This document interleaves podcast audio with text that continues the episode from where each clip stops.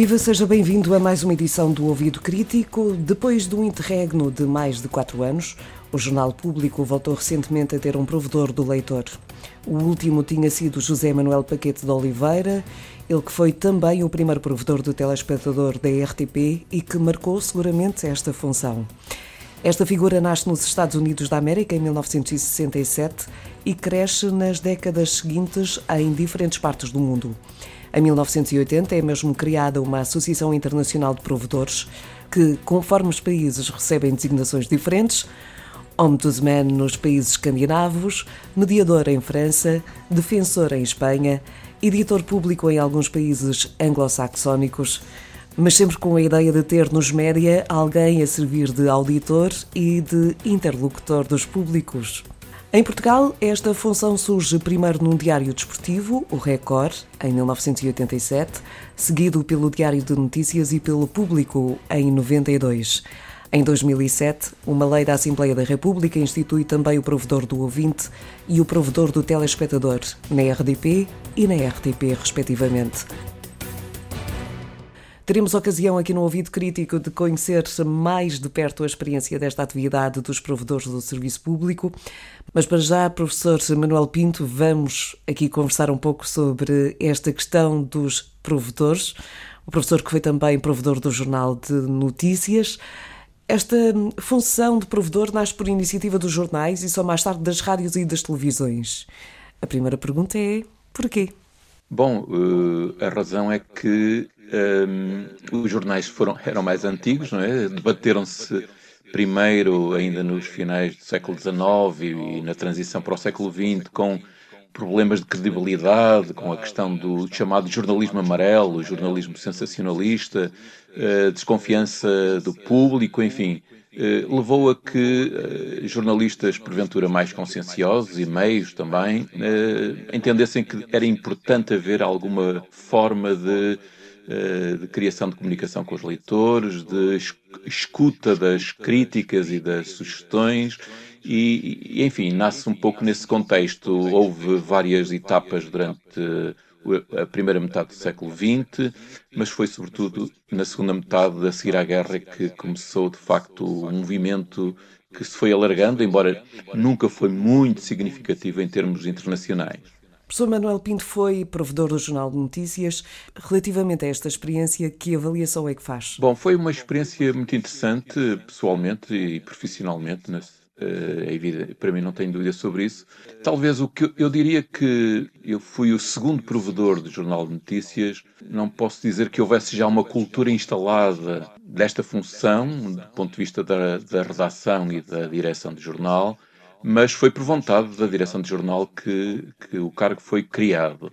Talvez o, o fator mais, mais uh, chamativo para mim foi o facto de os motivos das cartas e das mensagens que eu recebia dos leitores era muito condicionado pelas questões que diziam diretamente respeito às pessoas, pela sua posição política, pela filiação partidária, pela filiação clubística, enfim, eh, ou religiosa.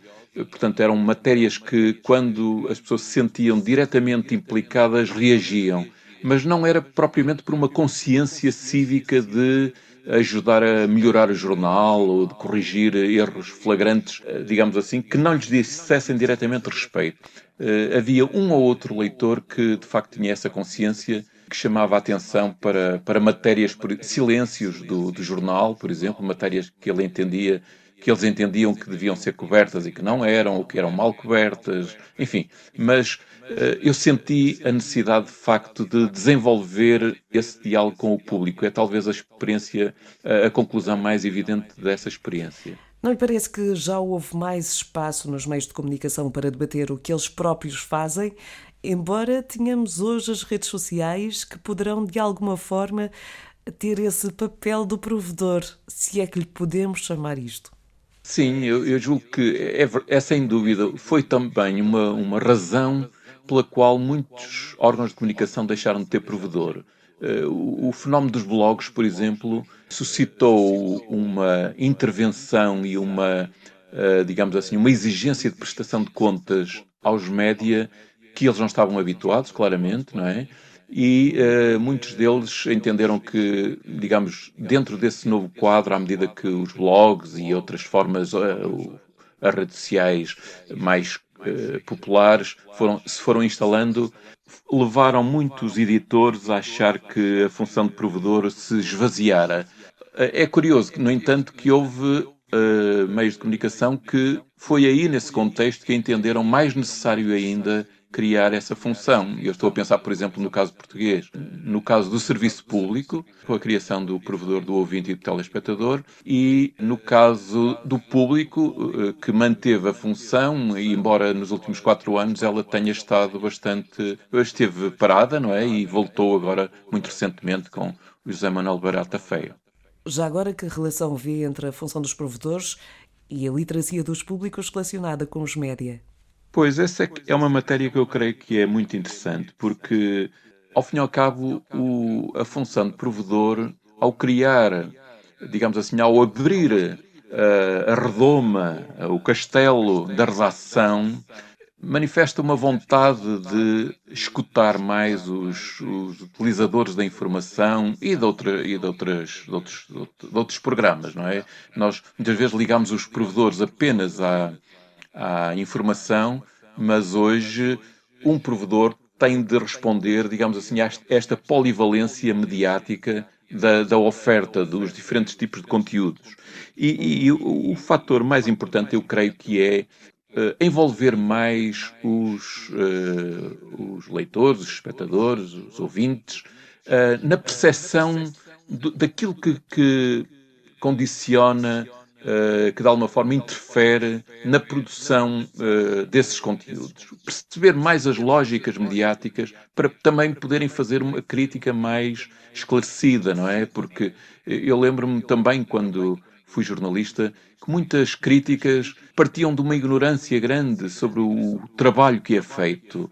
E, portanto, é o conhecimento dessas condições eu acho que é um primeiro caminho para facilitar o, o, contacto e também para tornar as críticas e as sugestões mais pertinentes. E, portanto, acho que tem a ganhar os dois lados, quer dizer, os leitores e os ouvintes e os espectadores sentirem que têm uma porta um pouco mais aberta, que têm um interlocutor, têm um mediador, eh, e do lado dos média também eh, assumirem que não são perfeitos, que podem melhorar e que a qualidade do conteúdo também depende do input, do, do, dos contributos dos próprios utilizadores. Essa é um pouco a ideia-chave. E, e, desse ponto de vista, nós vemos aí possibilidades de eh, exercício de um dever e de um direito que nós temos enquanto cidadãos face aos média, que é de de corrigir, de criticar, de sugerir, de apoiar, de uh, bater palmas também àquilo que é bonito e bem feito, não é? E portanto eu acho que os profissionais também precisam disso, precisam de ouvir a crítica e precisam, de ouvir o aplauso quando merecem isso. É? Obrigada, professor Manuel Pinto. Voltaremos com certeza a esta temática dos provedores. O Ouvido Crítico é um programa de educação para os média da Antena 1 e do Milobs, Observatório sobre Média, Informação e Literacia do Centro de Estudos de Comunicação e Sociedade da Universidade do Minho. Estamos de volta na próxima semana.